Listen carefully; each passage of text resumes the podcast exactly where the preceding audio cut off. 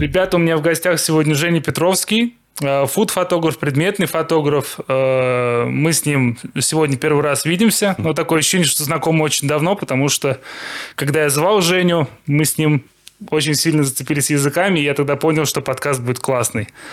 Жень, спасибо, что пришел. Да, спасибо, что позвал. Во-первых, насчет э, твоего творчества мне, правда, очень они нравится. Вот, у них есть какой-то вот минимализм, какая-то атмосфера, воздух, то, как ты работаешь со светом. Он не выглядит сложным, но при этом там есть очень прикольные штуки.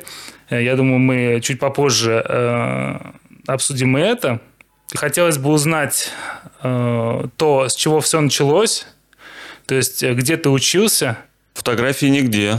Но я совершенно случайно попал э, ассистентом ну, был такой сложный период, не было денег. Я занял какую-то минимальную сумму, пошел в интернет-кафе, тогда был сайт Фотору. Открываю, и там объявление. Нужен ассистент фотографа. То есть ты пришел через Фотору в фотографию? Да, да. Класс. Я написал письмо, мы созвонились, э, тогда уже были мобильные телефоны. А это какой год, прости? Ну, 18 лет назад, может быть.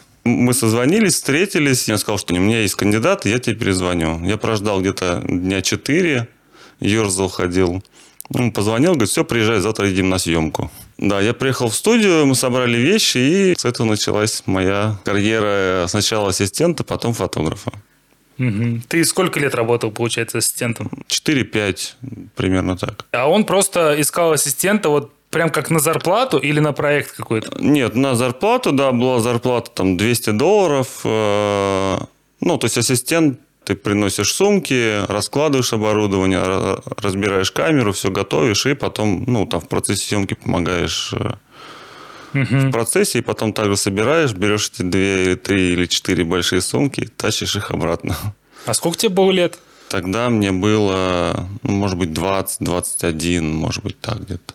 Угу. То есть ты уже некоторое время тут был и да. тоже где-то работал, да, соответственно. Да, да. А кем ты работал до ассистентства? Ну, работал в офисах, как все.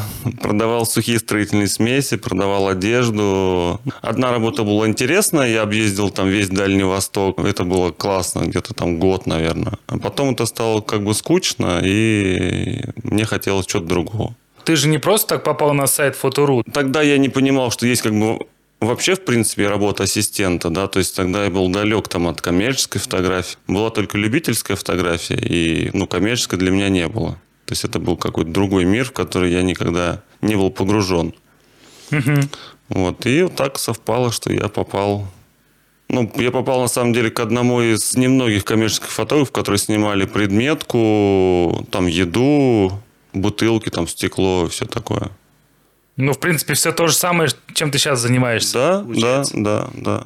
У тебя какой вообще был план в то время? Ты думал, что это какая-то временная подработка, что это какая-то там халтура на пару лет там, или там, на год? Или ты предполагал, что ты с этим уже как-то свяжешь свою Предполагал, жизнь? да. Я очень переживал, что он мне не звонил эти там три или четыре дня, и я думал, ну все, наверное, кто-то другой занял мое место. Но когда он мне позвонил, я очень обрадовался, и ну, я понял, что это как бы то, что мне интересно, по крайней мере, в ближайшие там пару лет. Я помню вот этот сайт Фотору, там вот куча было форумов разных, и, видимо, были какие-то объявления о поиске сотрудников. Там было много всего, было много полезного, наверное, ну и также было много бесполезного, как мне кажется. Он до сих пор существует, ты знаешь? Да, я знаю, да. Мне приходят э, уведомления какие-то на почту.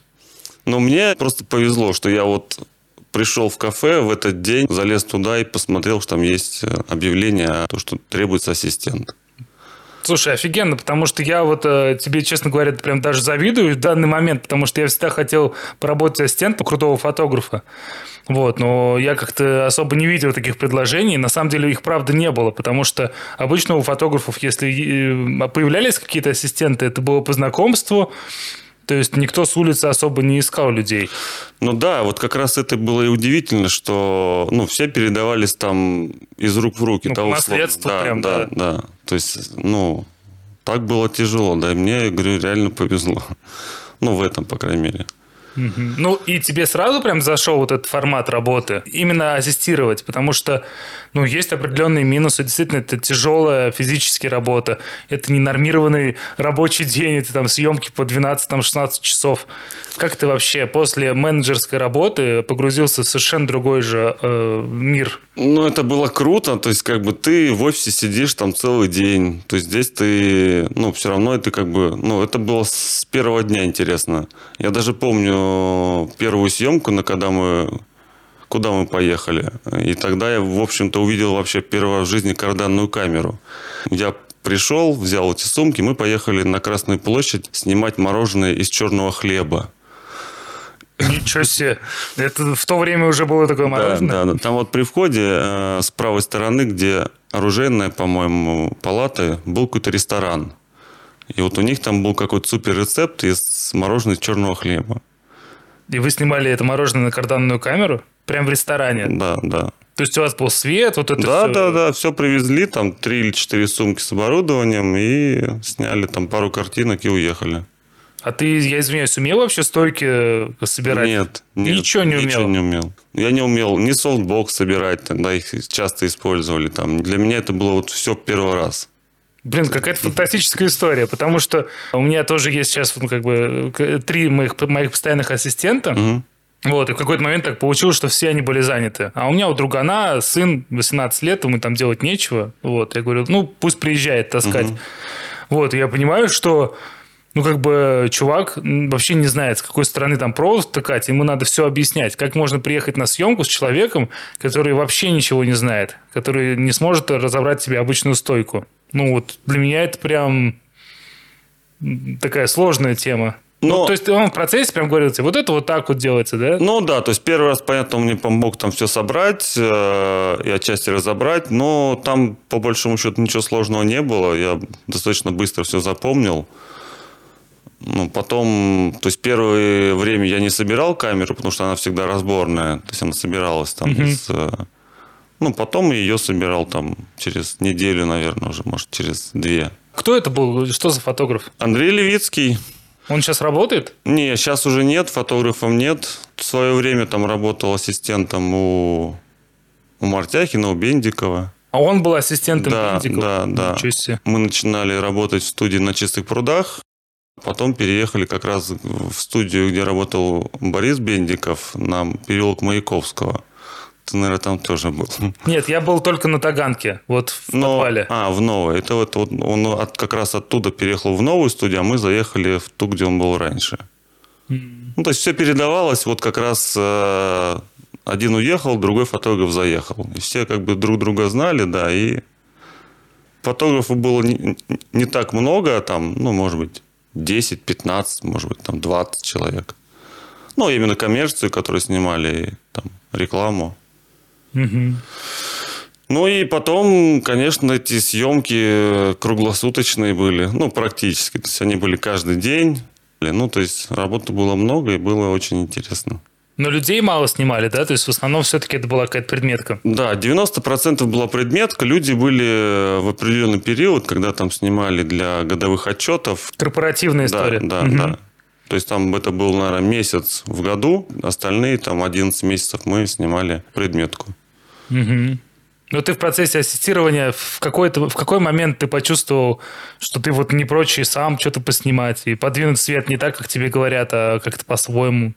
Первые три года нет, точно я об этом даже не думал, потому что каждый раз было все по-другому, то есть вроде как бы, ну, все похоже, но каждый раз все все было по-разному. Там менялись схемы, менялись там еще что-то. А, снимали только на слайд, и, ну, было просто страшно ошибиться, да, что ты вот там найдешь себе заказчика какой как, а, приедешь в студию, снимешь, а проявишь, а там ничего нет. Ну, это был такой страх достаточно большой. Да я помню, чтобы проявить слайд, нужно там 80 долларов, что ли, стоило проявка четко. Ну вот если в максимальном качестве. Какие-то сцены были сумасшедшие. Мы в основном только проявляли, отдавали слайды, отдавали уже в рекламное агентство, они сами их сканировали и так далее. То есть мы сканом не занимались. Угу. То есть это часть была твоих обязанностей? Да, да, каждый день после съемки, там, неважно, во сколько мы закончили, я ехал всегда в лабораторию и сдавал слайды, чтобы их там на следующий день забрать. А они что, круглосуточно работали? Фотопроект, да. Ну, вообще было плотно, да? То есть было много съемок. Вот сколько в месяц было съемок? Ну, почти каждый день снимали. Да, офигеть. Почти каждый день, да. Выходные чаще нет, будние дни всегда были съемки. Ну, зарплата была фиксированная. Да, да. То есть переработки там вот. Ну, я на самом деле даже, когда мне сказали, что у меня будет зарплата, я даже на нее особо не рассчитывал. То есть я, ну, у меня была как раз цель, ну, просто понять, как это все работает и научиться этому. То есть зарплата была, ну, то есть ты шел, в общем, на обучение, Да, да, по да, сути. Ну, это это было, считай. Да, Вы- да. Высшее образование, самое что ни на есть.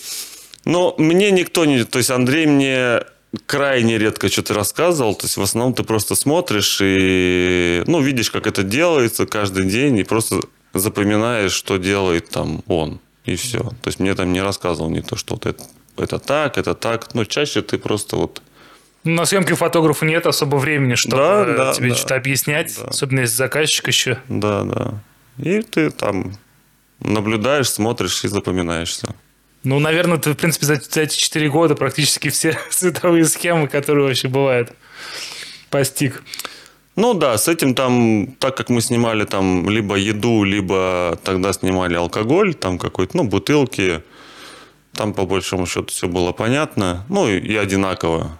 Слушай, ну, окей, хорошо. Вот э, спустя эти 4 года в итоге как ты пришел к собственной вот этой практике? В какой-то момент я понял, что, ну, как бы это не может продолжаться вечно, да, как бы, ну, то есть ассистент, как бы, ну, классно, но надо, ну, что-то все равно, ну, как-то двигаться дальше, что я ушел из студии, ну, ушел в никуда, у меня не было ни камеры, ни, ни оборудования, ни- ну, ничего не было. Понятно, что Андрей как бы там в чем-то помогал, там я мог снимать в студии, я там уже в конце пару ну, проектов я сделал в его студии, и Ну, прям своих, с своими клиентами. да, да, мне там кто-то посоветовал, и я снял сковородки с Кова. Они были просто в диком восторге, я тоже был очень рад. Вот, и это был мой первый клиент. И первое время, ну, так было тяжеловато, я купил сразу же камеру, такую же карданную, там купил штатив и купил один прибор даже где-то. Мгм. Ну, я стал искать, э, ну, наверное, клиентов, как обычно, и А где ты искал клиентов? Что в основном все через знакомых. Многие работали в, в рекламных агентствах, либо там в дизайн-студиях. Ну и как так. Там можешь снять это? Я говорю, могу. Можешь это? Можешь? Я могу. Ну, Ну, то снимал... есть тебя знали продюсеры, то, что ты не просто ассистент, а ты уже самостоятельный фотограф, просто там типа подешевле условно и менее опытный. Меня знали дизайнеры в дизайн-студиях, которым я там практически каждый день носил те же слайды, на, ну, чтобы им в работу дальше пустить. И как-то они там, у них свои там дизайнеры, да, которые, ну, там, начинающие, может быть, не знаю. Ну, то есть просто сарафан. Как самый Да, лучший, в общем, да, способ раскрутки по сей день. И после этого вот ты купил камеру, условно, да, у тебя был там штатив, какой-то наверное, минимальный комплект света, да? Один прибор, по-моему, да, был. Первые клиенты это была предметка или какие-то Предмет. вообще разные? Не-не, предметка. Вот я снимал дома. Первые года два, конечно, я брал только предметку, потому что снимать на кардан людей это ну, тяжело. Ну, а когда первая зеркалка появилась? Я не помню год, но я помню, был, по-моему, Canon 10D вышел. И... Ну, то есть ты уже работал вот условно на сценарии, Да, у себя дома, у тебя не было пока студии еще, не было. но в какой-то момент ты понял, что тебе нужна зеркалка, да? Ну, я долго снимал на слайды, я, потому что тогда купить вот эту первую камеру было прям, ну, для меня невозможно. То есть она вышла первая цифровая камера, и там стоила она дофига, и, ну, то есть я не мог себе позволить ее купить. Потом появился фотопрокат, который вот на правде сейчас находится. У них Лента был- фото, да. Лента фото. У них был маленький подвал на Белорусской, Да, я помню. да, да, там была Вера как раз, и я пришел туда, мне нужно было снять проект на цифровую камеру, я говорю, дайте мне в аренду, говорит, надо залог. Я говорю, у меня есть карданная камера. Вот оставил ее в залог, мне дали цифровую, и потом я уже, ну, так периодически делал. А потом купил, ну, какой-то Canon, и купил переходник и прикупил к кардану. Это что же за переходник был? Там же такая большая разница между размером матрицы. Да, да. Там кроп-фактор 1.6 был, да? Это была кэноновская камера типа 10D. наверное. Ну, может быть, 20 какой-то D или там 30 уже Ну, тогда. У меня был 20D, я прям помню. Ну, Наверное, она, да. 8 мегапикселей было. И была матрица маленькая, вот 1.6 Да. кроп. Но у меня был такой момент, что когда я снимал даже тарелку с едой, мне надо было отойти метра на 4 от тарелки, потому что как раз из-за вот этого неправильного соотношения там форматного объектива, который был 180 у меня, Офигеть. и этой маленькой матрицы, да, мне надо было стоять там в 5 метрах от тарелки. Короче, у тебя 400 миллиметров где-то был, наверное, или сколько? Да, Ну, наверное, типа- можно посчитать. Да, да, типа того. Ну, у тебя был один объектив, получается? Один. А Ага. на кардане там плюс, что ты можешь, ты растягиваешь меха, А, и да, да, да, да. там ты можешь снять там и, не знаю, и булавку, и, и дом, условно. То есть там разницы нет. В этом был его как бы огромный плюс, что ты можешь один, одним объективом снимать ну, многое. Мгм. Ну, за счет э, фокусного расстояния Да, изменяемое. да, да. Да-да. И это классно было, да. Ну, и за счет слайда, опять же. Ты вот когда попробовал снимать на цифру, э, ты какие для себя выводы сделал? Ну, это просто удобство было, то есть удобно всем, и мне, и заказчику, и... Ну, то есть я периодически пр- продолжал снимать на слайд, потому что если нужно было там разрешение чуть побольше, да, то, ну, этой камеры было мало. А заказчикам было все равно? Или они говорили, что мы хотим на, на цифру, чтобы ты снял, чтобы было много там вариантов? Я спрашивал как бы либо так, либо так. Здесь чуть больше возможностей с, ну, с конечным изображением, там чуть меньше. Ну, здесь быстрее, здесь дольше. Это дороже, это дешевле. Ну, и по большому счету так. То есть, в общем, люди выбирали дороже или дешевле?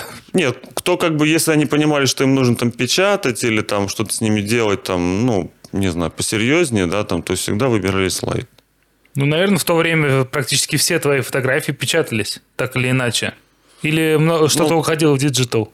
Не, печатались. То есть это были каталоги какие-то, ну, то есть все, что печатное. То есть, ну, наружки я еще тогда не дорос, э, ну, то есть, а каталоги, какие-то буклеты, да, там тоже там условно меню, ну, грубо говоря, да, то есть какие-то вещи, они печатались.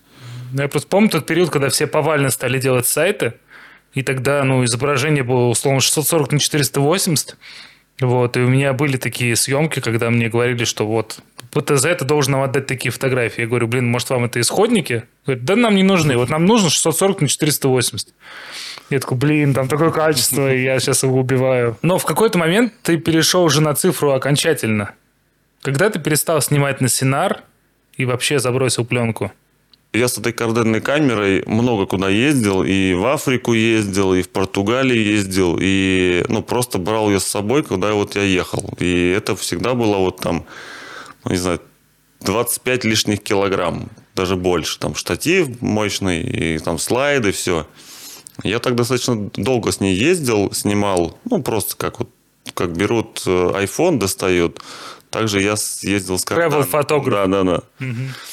Вот, и потом, э, ну, как раз из-за оперативности, да, что она как бы громоздкая, ее долго разбирать, там, ну, долго снимать, я понял, что мне нужна камера чуть помобильнее. Я купил себе поддержанный Hasselblad H1, там, с задником 25 мегапикселей. Вот, и, конечно, это был прям прорыв, что ты, типа, можешь взять ее вообще просто в одну руку, без штатива, и что-то с ней вообще снимать. У нее же такая ручка удобная. Да, да, ручка классная. То есть для меня Hasselblad это прям все равно самая классная камера. Вот прям самая классная. До сих пор. До сих пор, да. Ну, если как бы не брать большой формат, то есть все равно большой формат, как бы там, ну, очень много преимуществ. То если ты хочешь взять с собой, то Hasselblad это прям вот идеальная. Хоть она и большая, и тяжелая, и не такая быстрая, но это она классная. Ну, тебе скорость, в общем, особо не нужна. Да, да. А почему, забегая вперед, вот ты сейчас снимаешь на Фуджи, а не на Хасель? Слишком э, дорого Hasselblad. Слишком дорого. То есть он в два раза дороже получается. Ну, у тебя же был свой, ты мог просто как ну, купить задник покруче. Ну, наверное, да. Потом я его продал. э, То есть я хотел еще больше мобильности. Я продал ее и купил Canon. Как он называется? DS. Да, DS Canon. Долго выбирал объектив к нему. полгода, наверное, там пробовал разные, да, да. Нашел то, что мне нравится, долго на нее снимал. И, ну, снимал и снимал. Ну, потом понял, что все-таки это, ну, слишком ограничиваю себя. Потому что вот э, самый главный плюс для меня был в Hasselblad это центральный затвор, как и на карданной камере. То есть там ну, очень много возможностей он дает. Ну да, мы с тобой обсуждали для предметки, конечно. Тебе вообще плевать, какой у тебя свет. Да, да. Он у тебя как... работает только импульс. Да, да. И это, конечно, прям вот самый... Ну, из-за этого мне Hasselblad и нравится, что у него ну, практически в одного из того, что ты можешь взять в руку там без штатива, есть центральный затвор. И это как бы круто. Но вопрос как бы цены, он сейчас ну, реально в два раза дороже. Просто если там сравнивать с Фуджиком, вот, я поснимал на Canon пару лет, ну и просто так уже понял, что... Ну, то есть я знаю, как выглядит изображение с большого формата, я знаю, как выглядит изображение там со среднего формата, с узкого, как бы его можно приблизить, но надо просто очень много возиться с этим кадром. Mm-hmm. То есть я когда вышел Fuji, я очень долго думал, у меня все равно был, я куплюсь только Hasselblad и был уже на него нацелен, но потом мне приятель один, он тоже снимает еду, он из Минска, э, сказал, что, слушай, ну, это прям отличная камера для работы, это то, что нужно. Ну, я пошел, купил. А ты до этого брал как-то ее в аренду, нет. может, тестировал? Ну, а, нет, я брал ее в аренду один раз. Э, у меня была съемка, я снимал на выезде. Я снимал на Хасельблат, и мне звонит человек, у меня он был выставлен на продажу, звонит человек, говорит, я сегодня за ним приеду. Я такой, блин, у меня завтра еще там съемка. Он такой, я могу только сегодня, либо никогда. Но это такая специфическая все равно камера. Ну, немногие там не часто ее покупают. Я решил ее продать и взял в арендофото как раз Fuji, который был первый, ну, самый первый у них средний формат. Я намучился с ней очень сильно на съемке. То есть я там два часа не мог вообще ничего сделать, чтобы получить то, что мне нужно. Ну, из-за оптики или из-за матрицы? Или совокупность? Совокупность, да. Ну, может быть, я не привык... Ну, короче, не получалось у меня сделать то, что я там привык делать. Я думаю, ну, точно не моя камера. Я думаю, ну, вот как раз купил Canon, потом, когда уже продал, мне вот приятель сказал, что, слушай, ну, вот они сильно изменились, э, эти Fuji, там, матрицы другие, объективы стали у них хорошие. Угу. Вот. Ну, я думаю, ладно, это раз надо рискнуть, то рискнул, купил ее. На тот момент было, в основном, как бы я снимал там упаковки, ну, все, что идет на упаковку. Я даже когда снимал на Hasselblad, у меня там было 25 мегапикселей, мне их, ну, вполне хватало. То есть там маленькое изображение, но из-за как бы там из-за цвета все было немножко получше. То есть, mm-hmm. ну, 50 мне ну, больше никогда не требовалось.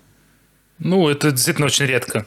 Либо это какой-то не очень грамотный заказчик говорит, что мне нужно там ну, да, да, какой-то да. 3 на на 6 да. метров, 300 точек на дюйм. Да, да. У меня был приятель, у которого был цифровой задник, и я когда снимал там пару раз, я снимал машину, проект с машины, я у него брал этот задник и снимал как бы, ну, там... Ну, и мне вот на самом деле вот... Э, я не люблю резкие картинки. То есть мне вот эта резкость, она мне вообще не нужна. То есть я люблю чтобы так все помя... ну, мягкая была картинка. Ну, для меня вот это важно. А, то есть там резко или не резко, но я вообще на это как бы, ну, не особо обращаю внимание. Слушай, кстати, вот ты сказал насчет упаковки. Я вспомнил твои фотографии на упаковку, где вот были помидоры разные, вот соус томатные. Угу. Ты сам полностью делал или это была команда, там, стилист? Нет, сам делал проект. Это мой, по-моему, один из самых первых проектов с этим клиентом. Они обратились ко мне через э, знакомую э, дизайнершу. Она у них работала арт-директором э, и, ну, и верстала эти упаковки. И она говорит, слушай, есть такой проект, вот надо снять помидоры на упаковку. Я говорю, да, давай, конечно. И, и что, ты сам ездил на рынок за помидорами? Да, да. Ну, то есть, подожди, а как это было изначально? То есть, они сказали, что вот задача, и ты такой, и я сам все сделаю. Или ты, ты как ты говорил, что тебе нужен фуд-стилист для этого, или повар, или нет, ассистент? Нет, нет, ну, то есть, э, были макеты, условно, ну, какие-то примерные, как это называется? Ну, раскадровка. Раскадровка, да, что там mm-hmm. помидор, здесь там замятинка. Я понял, что как бы по большому счету я могу этот проект сам сделать, но потому что это достаточно... Ты что, ты помидор, что ли, не купишь, да? Да, но вот э, упаковка сложная работа, ну, прям реально сложная, потому что там очень маленькое окошко, где это изображение в принципе помещается. Ну, надо и, подставлять да, всегда. Да, да. И там вот каждая замятинка на даже на помидоре она важна, потому что в каждом углу есть какой-то текст. Если там у этой у этого помидора там нет замятинки здесь, то текст уже не влезет. Или там какая-то буква, или какой-то там медаль какая-то. Ну, какие-то мелочи, которые важны для клиента. Я понял, что мне ну, это будет долгий проект, потому что там такая, с одной стороны, ну, простая композиция, но помидоры не самые простые продукты, ну, в принципе. Это угу. глянцевое, красное, круглое что-то. И, и снимать их достаточно тяжело. Еще красный свет для матрицы сложно. Да, но вот тогда как раз я снимал на... У меня был цифровой задник э, и кардан. Я снимал на кардан это все. Угу. То есть у меня там по резкости я мог спокойненько продлить ее. Ну, то есть там я не, не с этим как бы не мучился. Но вот на по-моему, 6 часов я выставлял первую композицию, ну, там, по освещению, по всему, да. Долго. Но потом... А клиент был? Нет. А, ты полностью Удаленно, да, да. Был дизайнер, она приехала, сказала, мы снимаем вот это. Я говорю, хорошо. Ну, я там все заранее закупил, все, и мы снимали вот... Первый день она не выдержала, уехала, сказала, что я, ну, не могу уже сидеть здесь смотреть, как ты с ними возишься. Ну, 6 часов на одну картинку, да, это очень тяжело психологически. Ну да, да. Когда ты там еще работаешь, как бы вроде время летит. А когда ты сидишь со стороны, смотришь, э, это так, конечно, думаешь, да что он там с ума сошел? Что он там с ними делает? Но так как это был как бы первый клиент, ну, то есть не, не первый клиент, мы с ним работали первый раз, тем более удаленно, мы не видели друг друга, и ну, то есть мне было важно, чтобы они все-таки э, понимали, ну, и доверяли там в будущем. Поэтому я там, конечно, очень сильно старался для них. Ну, помидоры, правда, очень тяжело снимать. Ну Тем да, более... да, эти все блики ставить.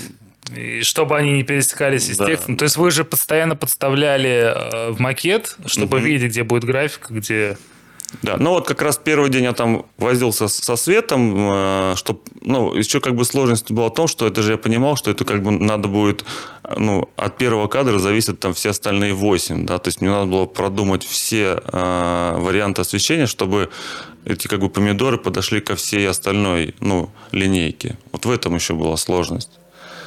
Угу. А это под обтравку же было, да? Или нет? Или это Но, настоящая композиция? Ну, там обтравливалось и подставлялось там за ним еще что-то, какие-то там травинки, ну, а так как бы нет. Ее как бы брали целиком. А, я снимал ее сразу на красном фоне, потому что там должен был, ну, красный фон такой на вылет был. Угу. Я снимал сразу на нем. Интересно, а ассистент у тебя был уже тогда? Нет, один работал. А в какой момент у тебя появился ассистент? А мне до сих пор его нет. Я его привлекаю только на, ну, на под проекты, где я понимаю, что... Ну, на рекламу. Ну, да, да. Интересно. Да, да. Вот это, конечно, удивительное свойство твое. Потому что я, когда я снимал один, все равно, ну, как-то я тоже старался, чтобы мне кто-то помогал. Ну, потому что на одних упаковках, распаковках меня прям начинает трясти, знаешь. Одно дело, когда ты в кадре работаешь со светом, а другое дело, когда такая вот, ну, достаточно тупая монотонная работа, протирать там что-то. Не, ну это как бы так, это часть работы, да, я там либо делал ее заранее, там до, ну, до съемки, там, за день. И, ну, на съемке уже по большому счету там все готово, ты там только собираешь и снимаешь. Угу. Ну, получается так, что ты до сих пор чаще всего работаешь без клиента, в общем, в одиночестве. Или по-разному бывает? Нет, по-разному. Ну, как бы, ну, клиенты приезжают, конечно, просто есть, как бы, например, вот у меня есть там один из клиентов, он региональный, да, и, то есть, на один день они всегда приезжают. Если мы там снимаем пять дней, то они просто не могут, э, ну, приехать э, на, ну, на такое количество времени. Угу. Нет, а так, конечно, как бы, ну, клиент приходит, да, он, ну, с ним проще, с одной стороны, да. Ну, сразу да, утверждает. Да, да. Ну, не знаю, 50 на 50, то есть те, с кем я работаю как бы давно, они, ну, типа доверяют. Говорят, ну да, мы знаем, что там все нормально будет. Если там крупная какая-то компания, ну, там, понимаешь, есть дизайнер, есть арт-директор, либо там руководитель этого проекта, либо бренд-менеджер, они приезжают, да, и как просто наблюдают. Но тебе вообще как комфортнее, когда ты работаешь один, или когда это большая площадка, где много народу, где такая движуха? Ну, неважно. Ну, то есть вот мне разницы нет. Ладно, давай вернемся чуть-чуть назад. Мы вперед вперед забежали. А в какой момент ты понял, что тебе нужна собственная студия? Когда ты, ну, вот ты снимал сначала дома долгое время, да? Ну, сколько-то там, э, год-два? Ну, год, наверное. Год, да. Вот. А в какой момент ты снял студию, и что это была за студия? Я понимал, что мне нужна студия с момента, когда я уходил из студии, из ассистенции, да, потому что... Ты знал весь процесс? Да, да. То есть я понимал, что как бы дома снимать, э, ну, можно, но это неудобно просто, потому что ты не можешь там все бросить и... А у тебя однушка или двушка была? Двушка. А, ну у тебя была одна была комната студия, вторая да, где ты жил. Да, но я все равно после каждой съемки, например, снял, все убрал, чтобы это все ничего не валялось. И Ой, утром, жесть. да, опять собираешь. Но это всегда так, это неудобно просто. Это, знаешь, это как когда у тебя нет кровати, ты диван раскладываешь. Да, это да, то да, же самое, да, только да. намного хуже, потому что да. а если, очень да, много всего. Да, если, например, ты не успел э, доснять да, что-то, и тебе надо с этого начать, то это как бы еще там два часа ты теряешь на то, что там разобрать, собрать. А ты один жил? Нет, с женой. А, ты с женой да, жил. Да. То есть жена это все спотыкалась об твои ну, штативы? Типа, да, да, да. Ну, это, говорю, неудобно, поэтому это надо было убрать. Но и потом я, соответственно, стал искать э, ну, помещение и, конечно же, попал на электрозавод, на котором провел 10 лет, наверное, своей жизни. Ну, в разных местах было там, по последней студии у меня там было совсем малюсенько, там 20 метров, но было классное помещение, четыре огромных окна пятиметровых, и там было очень светло. Я часто снимал даже с дневным светом. Вот. Прикольно. Потому что без... у меня был период, когда я был без студии, я понял, ну, то есть думаю, ладно, вот, ну, многие же снимают там в рентной студии, да, ну, и я так могу. Там, приехал с камерой и все. Но когда я с этим столкнулся, что я понял, что ни в одной, ну, на тот момент студии там не было ничего для предметки, то есть ни стоек, ничего. И ты приезжаешь и все равно каждый раз привозишь три сумки своих и, ну... Ну да, везде бумажные фоны, огромный октобокс да, да, и, да. и все. Предметный стол в лучшем случае какой-нибудь раздолбанный. Да, да, да. И это, конечно, ну, жутко неудобно. И я понял, что нет, без своей студии, ну, то есть нереально работать вообще нормально. Ну, значит, ну, я понял. Ну, у тебя в тот момент, получается, было уже достаточное количество заказов, чтобы ты мог себе позволить отбивать аренду, там, ремонт, э, коммунальные платежи. Ну, это была роскошь. Ну, то есть роскошь, но было так, что, ну, то есть не всегда там была работа. Ну, то есть было так, что ты работаешь там месяц, а потом два месяца ты не работаешь. А ты свою студию кому-то сдавал в то время? Нет. Ну, то есть студия была очень нужна, и отказаться от нее, даже если она съедала много денег, но было для меня невозможно. А сколько метров была первая студия? 60 сначала, потом 30, потом 900, потом... Сейчас, подожди, потом, не 90, да, 900 метров? 900, потом 200, а сейчас опять 30. Это ты так часто переезжал? Получается, ну, там каждые два года там в среднем, да? Ну нет, вот я был долго очень, ну то есть на электрозаводе я поменял три помещения в рамках одного электрозавода. И потом мы, там мне один мой знакомый предложил, э, у него скульпторский дом был, ну за городом. И там была как раз скульпторская мастерская, ну где-то 900 метров, наверное. Огромное помещение. Потом мы, мы там снимали машин, туда заезжала машина. Ну, то есть это огромное, 13 метров потолки, ну, то есть огромное помещение. Обалдеть. Сколько же это стоило? Ну, так как это его там родственники, то есть это не так дорого было, но мы там делали ремонт. Э, но ты вложился все равно мощно. Но я там вкладывался минимум, потому что на тот момент у меня не было особо денег. Э, то есть вот на тот момент мой партнер, как бы у него были деньги. То есть у меня было время и умение снимать, у него было желание и деньги. То есть я работал, но делили мы там пополам все.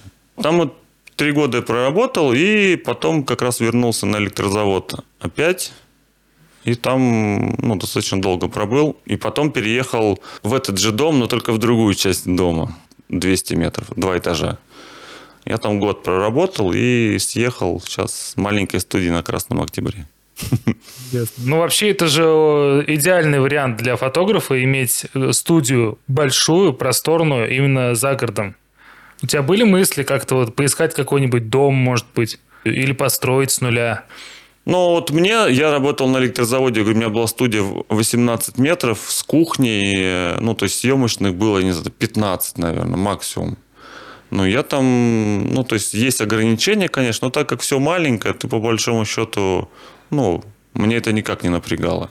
То есть, если там были клиенты, да, это был там, ну, могли прийти максимум два человека, потому что больше просто физически там нельзя было поместиться.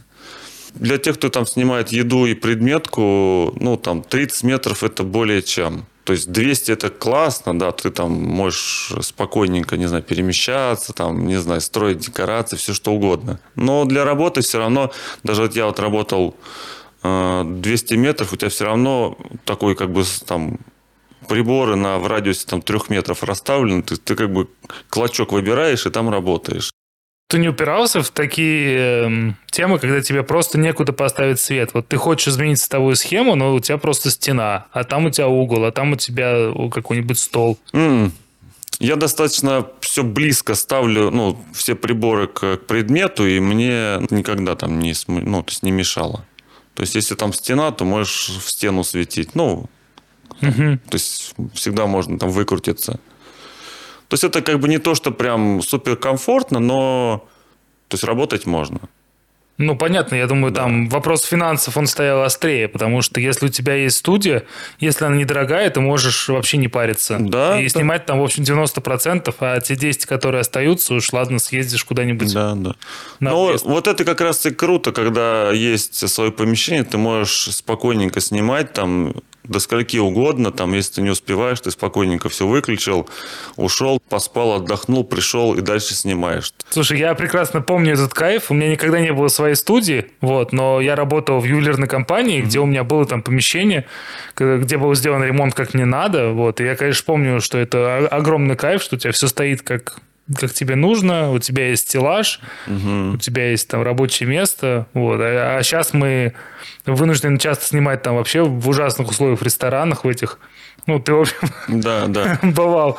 Я уже такой думаю, блин, я слишком стар уже, чтобы сейчас вот на, тут на 10 квадратных метров что-то придумать. Что-то придумать, да. Не, студия круто, да. Я говорю, у меня были, когда ты там снимаешь проект какой-то большой, ну, там, неделю, например, или там три недели. Ты там неделю снимаешь, там какой-то небольшой перерыв, там, например, у клиента возникает, ты можешь спокойненько уехать, все оставить на своем месте, приезжаешь там через две недели, включаешь камеру и дальше просто начинаешь снимать, ну, в своей студии, да, то есть тебя ни, никто ничего не сдвинул, ты приехал, как бы дальше работаешь и экономишь на этом ну, не знаю, там 3-4 часа иногда, ну, на расстановке заново. Угу. И это круто. Ну да. Слушай, а как вообще ты начал снимать еду? Потому что с предметкой там все более-менее понятно. Ну, там вот эти баночки, бутылочки.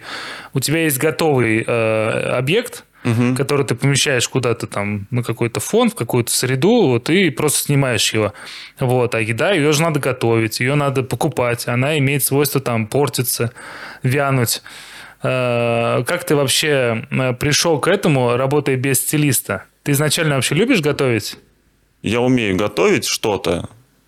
Ну, то есть там, ну, простые блюда, наверное, какие-то. Если надо, приготовлю.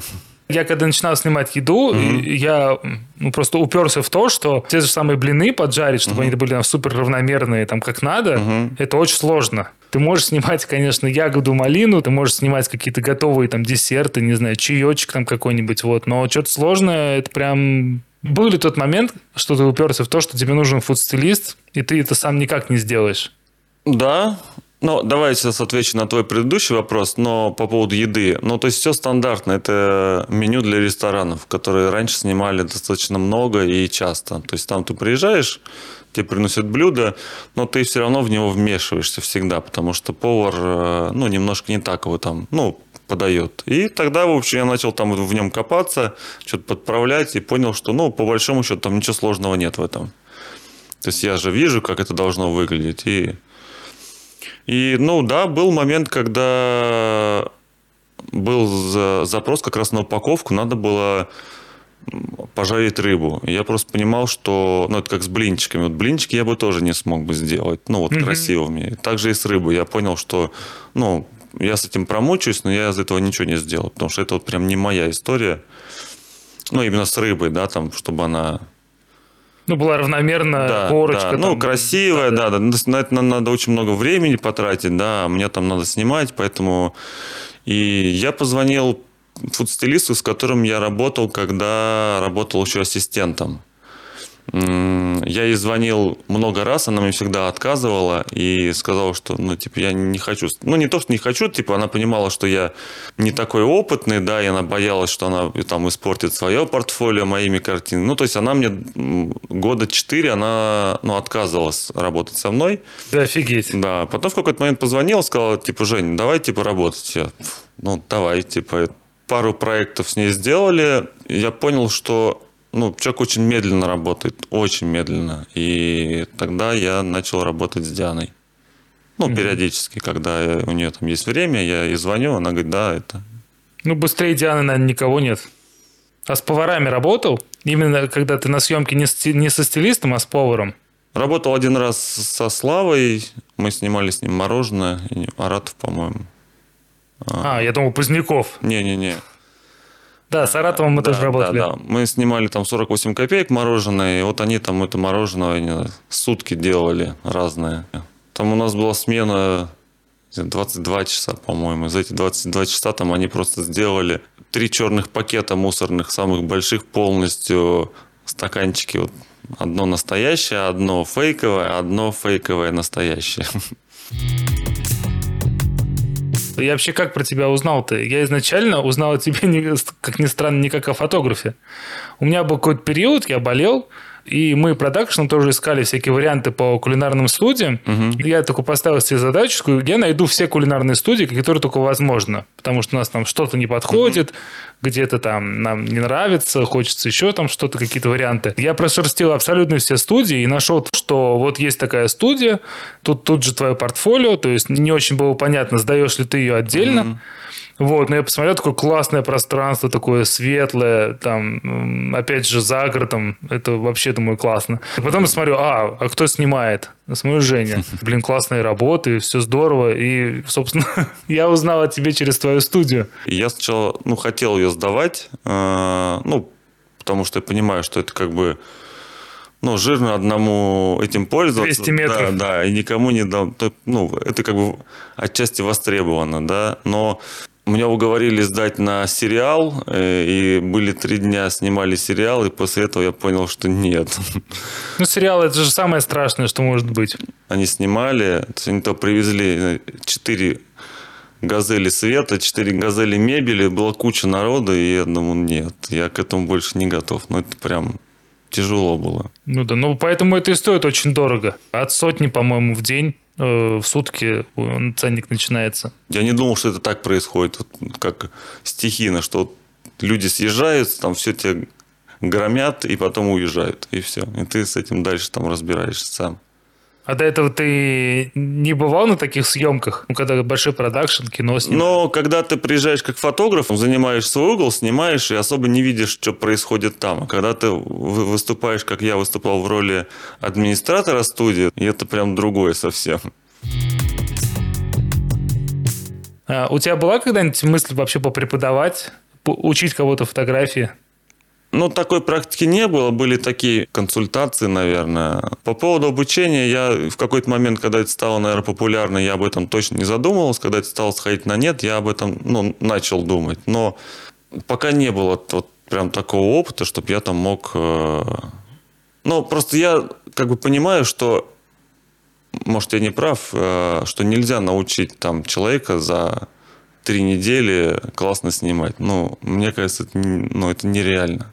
То есть как поставить свет, ну, там можно запомнить схемы, но а там столько вариантов, что, ну, правда, на, либо это каждый день прям с утра до вечера рассказывать, но человек тяжело будет запомнить. Надо все-таки пробовать, да, все это. Ну, у тебя есть знакомые, которые где-то учились вот условно фотографии? Есть знакомые, да, но я у них, мне было интересно, что там рассказывать. Я у них спрашиваю, ну, там рассказывают, ну, дают базу, которая, ну, мне кажется, тяжело применять, э, если ты не снимаешь каждый день. Ну, ты просто забываешь. Угу. Даже у меня были такие случаи, когда я, например, там пару раз давал консультации, ну, такие длительные, наверное, даже по телефону, человек из другого города. Я ему рассказываю, и я вспоминаю, например, ну, что я этого сам как бы не делаю уже, да, я думаю, так, а почему я сам это не делаю? Ну, хотя как бы я это помню, ему это рассказываю, но сам не применяю. Много чего рассказать можно. Да, в, потому... в Авгике учатся уже пять лет ну, на оператора. Да, вот, а вот. фотограф, в принципе, э, в чем-то проще, в чем-то и сложнее. Да, да. Особенно учитывая то, что у тебя огромный бэкграунд, ты, наверное, просто не представляешь себе, в каком формате вообще можно это быстро, этому быстро научить. Но меня, я тоже вот не понимаю. Потому что все с опытом уже приходит. Ну, то есть пять лет это, конечно, там, ну, это прям много. Если там курс хотя бы там, не знаю, ну, год, то, то человек уже будет понимать, что он делает. Ну, в британке, мне кажется, то ли год, то ли два. Ну, да. Ну, я, я просто подумал, что ты просто спросил про такие краткосрочные вот эти вот, которые три занятия и там тебе диплом. Ну, нет, конечно, это то все есть... профанация. А ты вообще был на мастер-классах каких-нибудь у других фотографов? У тебя был какой-то опыт, ну, не обучения прямого, ну, какого-то такого? Нет, я ходил э, к фотографам, к разным, то есть мне было просто интересно, как это подается, э, о чем вообще рассказывают и что рассказывают. И ни, ни один раз я не услышал ничего нового там. Мне кажется, все-таки базовые прям рассказывают вещи. Ну и байки. Ну, байки всегда интересно.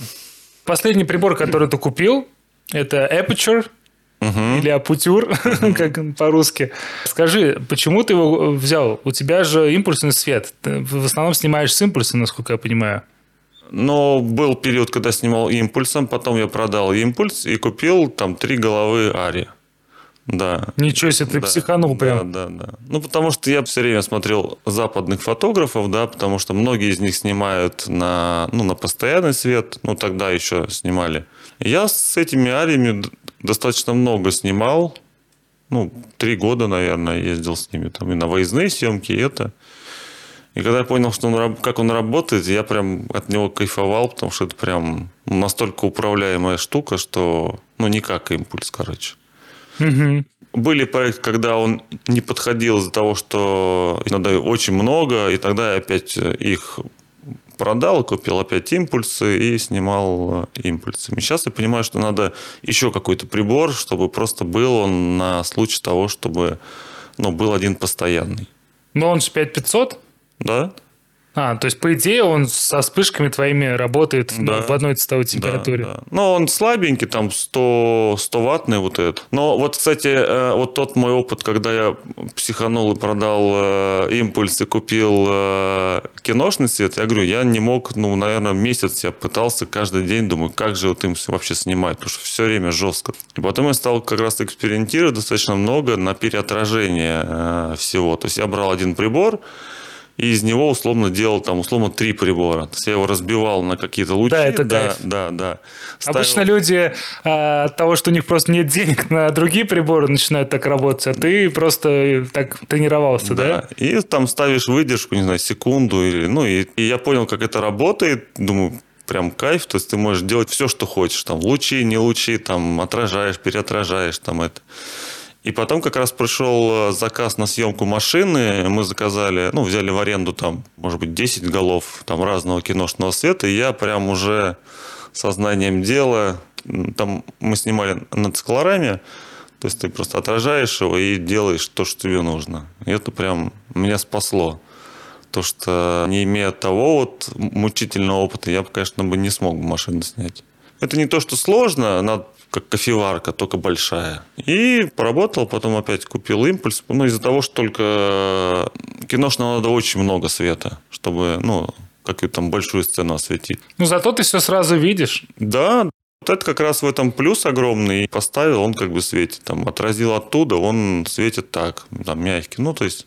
А этот купил, чтобы просто добавлять к импульсу когда нужно. Ну, вообще машины ты не так часто, я так понимаю, снимаешь. Два раза снимал. Угу. А ты когда-нибудь смешивал вообще э, импульсные с постоянным? Да. Тоже, да, экспериментировал в этом смысле? Все смешивал, и импульс, и дневной, и постоянный. Ну, то есть, вот прям всем пользуюсь. Либо одно, либо два, либо три. Прикольно. На, на это прям. Ну да, ты, наверное, когда много снимаешь, у меня тоже есть такая штука, ты устаешь таких простых решений, тебе хочется, может, чуть-чуть грязи где-то, чуть-чуть, mm-hmm. чтобы цветовая температура была там не, не очень равномерная. Какого-то оператора я смотрел, mm-hmm. И он говорит, вот у меня есть заполнение, я в него свечу э, с фильтрами, тремя приборами, чтобы у меня где-то было чуть похолоднее, где-то mm-hmm. потеплее. То есть у него, условно, там висит вот эта заливашка, заполняющий свет, вот, и у него три разных температуры прибора бьют туда. Очень интересно. Ну, наверное, тоже кто-то вот э, приходит к рафинаду, вот, а кто-то наоборот от рафинада идет как бы к каким-то ну да, это интересно, потому что все равно как бы ты понимаешь, что ну, когда-нибудь это точно пригодится. А если это пригодится, ты прям уже там спокойненько можешь там на съемке этим пользоваться. Но сейчас ты в основном с импульсом все равно работаешь, да? Угу. Даже с импульсом я все равно всегда его как бы не использую так, как я его все равно как бы очень сильно ну, стараюсь разбить на какие-то несколько приборов один, ну, условно. Угу. Я все равно его всегда как-то стараюсь не знаю, усложнить, наверное, или упростить наоборот. Ну, то есть он как бы, он примитивный, да, он удобный, что ты как бы не зависишь, но тем самым как бы это тоже, ну, отчасти скучный, надо как-то его это, что-то с ним сделать, чтобы он был не таким скучным. Слушай, ну я вот твои последние фотографии смотрел. Ну, все не, не очень просто. Угу. Есть переотражение.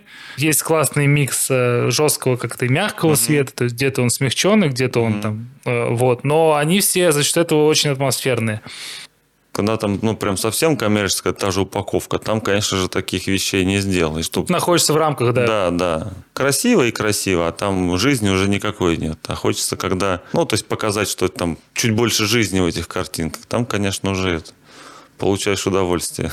Можешь ли ты выделить каких-то фотографов, э, которые тебя вдохновляют? За русскими фотографами очень мало слежу, ну, прям крайне. Ну, то есть у меня там есть там 10 человек, за которыми я как бы смотрю, но в основном, конечно, это все западные, и чаще всего это скандинавские фотографы. Я сам с севера, раньше жил на севере, мне они близки. Все снимают по-разному. Глядя на картинки, видно, ну, примерно, кто это снял. Там японцы снимают так, немцы вот так, американцы вот так, итальянцы вот так, и там скандинавы вот так. Это прям очень сильно видно. Но я вот в последнее время как бы чаще всего слежу за скандинавскими. Ну, это вот Швеция, это вот они очень круто делают, ну, работают с едой. Простые mm-hmm. картинки, которые они делают прям очень вкусными и классными. Есть такой, но он не скандинав, он, по-моему, американец, Дэвид Принц я даже не знаю, как его описать, но он, конечно, вот мне прям близок. Он предметник? Да. Я да. просто не знаю. Одно время я прям на него залипал, и мне очень нравились его картинки. Был период, когда я там часто ну, много смотрел за японскими фотографами. Но у них в основном там косметика, вот эти вещи, они, конечно, их там доводят до какого-то просто идеального состояния. Это у них в крови. Ну да, да, они вот технологичные картинки у них прям шикарные. То есть едой я особо не видел у них, но вот там косметика, это у них прям круто. Все предметные фотографы, они угу. сталкиваются в какой-то момент с перфекционизмом, когда ты уже плохо соображаешь, ты уже все поменял сто раз, ты уже забыл, что было изначально – но тебе там все не нравится, потому что, может быть, тебе сам объект там не нравится, угу. условно. И ты иногда можешь там вернуться к изначальной картинке или все поменять вообще кардинально. Вот у тебя есть какой-то лимит, что ты говоришь, все, хватит, вот уже и так вот лучше не будет, лучше невозможно. Или всегда возможно лучше? Он есть лимит точно, и у картинки видно, можно из нее что-то еще выжать или нельзя. Но пересматривая свои какие-то старые съемки, ну, условно, там, год назад или там три года назад, ты понимаешь, что ты бы сейчас по-другому снял? Mm-mm. М-м. Или, как правило, вот оно закончено, ты посмотрел, да. окей. Да. Ну, Но... у тебя очень здоровая психика. Потому что большинство, мне кажется, все время находит какие-то изъяны в своих работах. Если бы там взять там 5 лет назад, то, наверное, да. Но последние там 3 года, наверное, все то же самое бы и сделал. Ну, может быть, чуть быстрее. Угу. Может быть. Ясно. Слушай, а все-таки в плане видео когда-нибудь пробовал что-то снимать? Нет. Ну, это отчасти могло быть интересно, но этим надо просто заниматься, наверное, каждый день. Я понимаю, что видео там гораздо больше возможностей, да, потому что здесь у тебя как бы лежит там помидор условно и лежит, а в видео он может там летать, не знаю, все что угодно, плавать. Ну, то есть mm-hmm. надо просто начать и ну, попробовать это делать. Скажи, а у тебя бывали вообще какие-то этапы, когда ты чувствовал выгорание, когда ты ну, как-то уставал от профессии? Выгорания были, когда есть долгий неинтересный проект, ну, в плане там... Такой, рутина, да? Да, да, рутина. Но когда я его заканчивал, я там уделял, например, там три дня или, может быть, неделю на просто картинки для себя. То есть просто снимал творчество. Там захотелось, не знаю, макароны снять красиво, я их снимал. Или там, или там, ну, что угодно. Я получал от этого удовольствие, забывал то, что я там неделю снимал что-то неинтересное, и опять как бы, ну, спокойненько через там какое-то время мог снимать опять что-то неинтересное. Прикольно. То есть, ну, у тебя не было такого, что ты вообще не хочешь видеть прям фотоаппарат? Нет, такого ни разу не было. Прикольно. Потому что у меня частенько бывало, я даже когда в отпуск езжу, я не беру фотик уже давно с собой. Раньше, конечно, брал, как и все фотографы. Mm-hmm. Ну что, у тебя зеркалка, ты там купил новый ширик, mm-hmm. тебе надо там все попробовать. Но сейчас как бы телефоны настолько крутые, что уже вроде как и нет смысла. А ты, а ты сейчас фотографируешь вообще в отпуске, да, в поездках? беру, беру камеру всегда. Достаточно часто я, например, сдваиваю картинки, снимаю что-то даже вот на улице, там какую-то коряшку, да, то я понимаю, что ее когда-нибудь можно будет э, применить э, к картинке, которую я снял, например, в студии. Да, да. То есть я так стараюсь этими сериями сейчас думать. Ну, что вот я могу ее снять так, и потом я под это сниму там что-то и потом это будет как э, одна целая, ну, условная история. Прикольно. Причем это могут быть вообще там разные и по цветам сочетания. Или ты делаешь цветкор после того, как ты их собрал вместе? Да, да. Если я вторую картинку снимаю, например, уже в студии, я ее, соответственно, подстраиваю уже под э, ту, которая снята там на локации. То есть это не просто рандомные, которые по настроению подходят? Не-не-не. Ну так, чтобы они, да, как-то связывались друг с другом. У тебя были выставки, может быть, какие-то? Или планировал? Нет, выставок не было. Мы как-то один раз, у меня был знакомый, он э, работал в студии администратором и предложил мне снять, у меня тогда еще была карданная камера, давай снимем типа кактусы, ну прям крупно-крупно, да. И мы сняли эти кактусы на, на большую листовую пленку на 4 на 5, напечатали их, эти картинки купил какой-то банк, две картинки. И банк на... купил кактусы? Да, да. Но они классные, они на черном фоне. Это не выглядит как кактус, они круглые, сняты сверху. Это как будто такие, как... Коронавирусы. Да, да, да, да. Они выглядели круто, но они как бы до сих пор у меня лежат слайды отсканированные, но как бы до выставки не дошло. Ну, вообще, как раз, ну, у меня там есть пару людей, которые там пытались делать выставки, есть и которые сделали, но вот как раз, э, когда мы с ними общались, он, они почти все говорят, что надо думать сериями картинок, да, это чуть сложнее всегда, но если ты там снимаешь для выставки, то там одну-две, но они никому не интересны, там должна быть все-таки какая-то серия, там 12, например, работали там 16, чтобы они как-то соединялись. После этого я как раз стал об этом думать и вот стал ну, это применять э, вот, Угу. Работа, отдых. А людей вообще снимал? Да. Но не профессионально. Я как раз не могу их снять на телефон. То есть на камере я их могу снять, наверное, там со светом или там без света, неважно. Но как раз э, я их не могу снять просто. А, то есть даже снимал книгу для завода. Где-то две недели мы снимали работников завода и ну, потом офисную часть. Но было это интересно. А ты выкладывал эту серию? Нет, напечатанная книжка есть, и она так напечатанная и лежит у меня дома. То есть ты не сканировал ни, нигде? Нет, нет. Но это была на самом деле классная съемка, потому что тогда у меня не было вообще ничего своего, ни света, ничего. Я где-то взял камеру, взял... Ну, это достаточно давно было. Взял свет. Ты еще работал ассистентом тогда? Нет, или уже... нет, уже как бы сам, да. Но своего тогда ничего не было. Ну, именно чтобы приехать на локацию, снимать людей там достаточно быстро. Но там, на самом деле, все достаточно просто было, но хороший был проект. Недавно пересматривал картинки, эту книжку напечатанную. И вот как раз по освещению я бы там ничего не поменял, я бы сделал там только другой цвет кор. Слушай, насчет цветкора тоже хотелось поговорить. Ты красишь камеру RAW, да? Ну, в фотошопе. В кэпчере. Ты сразу на съемке как-то э, делаешь какой-то пресет или ты это делаешь пост, постфактум? Постфактум подстраиваю. Ну, я это там делаю достаточно быстро, там, не знаю, 15-20 минут на картинку я больше не трачу. Ну, у тебя достаточно натуральный стиль, если Ну. можно так сказать. То есть я не видел исходников, но я смотрю, вот все очень натурально. Как будто нет обработки. Да, она есть. Понятно, что там как бы, ну, там контраст, э, не знаю, чуть посочнее, да, все. Ну, то есть там 10 ползунков условно. Там есть готовые фильтры э, в кэпчуре. Они простые, типа в, в цветах чуть потеплее, в тенях чуть похолоднее. Ну, то есть такие прям. Ну, такая классика, можно да, сказать. Да, да. Но они хорошо работают.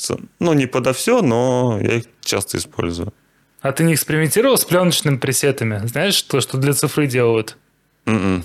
Ну, тоже интересная тема. Там просто пленок какое-то невероятное количество. Это все 35 миллиметров. Мгм. Вот, это вся пленка, которая раньше продавалась. Пресет этой пленки накладывается на твое изображение. И ты видишь его уже с э, зерном, с какими-то поехавшими цветами, и в тенях, и в цветах, и везде. И с этим тоже иногда интересно поковыряться. Мне кажется, картинки не, ну, не совсем про то, ну, мои.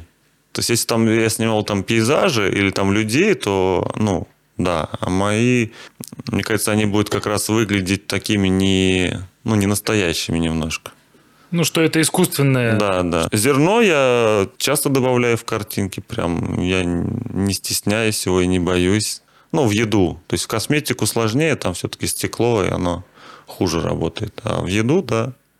Ну, наверное, от стилистики зависит. Если она там супер рафинированная, то там, наверное, Ну, ни к чему, да? Да, да, да. Насчет э, кино и сериалов не могу не спросить. Наверное, всем буду задавать этот вопрос. Какой самый запоминающийся фильм или сериал, который ты посмотрел за последнее время? Ну, за последние там полтора года условно. Дрянь. Сериал. Я слышал про него, но очень мало. Это Netflix? Да. Название совсем не, не то, что это Не есть. располагающее. Да, да, но это очень классный сериал. Из сериалов еще, конечно же, там, ну, такие там «Молодой папа», вот эти, я, ну, их тоже. Но «Дрянь» был самый неожиданный и, и самый классный. Блин, к сожалению, про дрянь ничего не могу сказать. Но «Молодой папа», да, это Сарантино, конечно, там картинка пипец. Э, Там, я помню, заставка одна. Катя такая говорит, иди сюда, просто посмотри. А у нас еще мы на проекторе, вот прям вот у нас вся стена вот превращается в проектор. И просто заставку смотришь, ну это произведение искусства. Да, да. Там, Вот. конечно, каждый кадр смотришь, думаешь, блин, ну туда это прям хочется это ввалиться туда, в эту картинку. Расскажи про свои любимые места в Москве. Это могут быть и рестораны, э, музеи, все что угодно. Парк Сокольники. А ты где-то живешь недалеко? Угу. У меня из окон прям Сокольники видно. Я когда был на заводе, студия, я, ну, прям пешком ходил через Сокольники почти каждый день, туда-обратно. Это часто прям идешь и, ну, кайфуешь. Потому что там ты проходишь весь А до парк. электрозавода можно Да, через Сокольники да, пройти? Да. Там людей обычно нету, но утром точно. То есть ты идешь абсолютно пустынный парк. Ну, он же огромный. Да. Ну, либо на велике, там, когда летом ты проезжаешь там вообще вот за 10 минут. Ты прям покатался и... Ты катаешься. Да, на велике, да. А зимой какой-то спорт присутствует в твоей жизни? Слушай, сейчас нет. Раньше играл в футбол э, на протяжении пяти лет, там, раз в неделю минимум как бы играли. Сейчас вот только велик остался. Я тоже пару раз ходил на такой футбол, вот, но я просто стою на воротах, мне бегать не прикольно. Я в своей жизни, наверное, выкурил слишком много сигарет, чтобы и дыхалку там и оставил. Меня пару, пару раз так мощно в меня врезались, и я понял, что что-то это... Лучше что-нибудь попроще, ну, что-то менее травмоопасное. Потому что футбол там постоянно кто-то там с ногами, с руками, с головами. Ну, я раньше как бы занимался в детстве спортом активно, поэтому мне без спорта как бы тяжело. И, ну, вот последние три года прям только велик остается, ну и хождение на съемках или приседание. Да, да, приседание это наше любимое, конечно. Я думаю, что мы с тобой еще увидимся. Э, у нас подкаст такой, что гости приходят не один раз. Вот, так что спасибо тебе, что пришел. Да, спасибо тебе.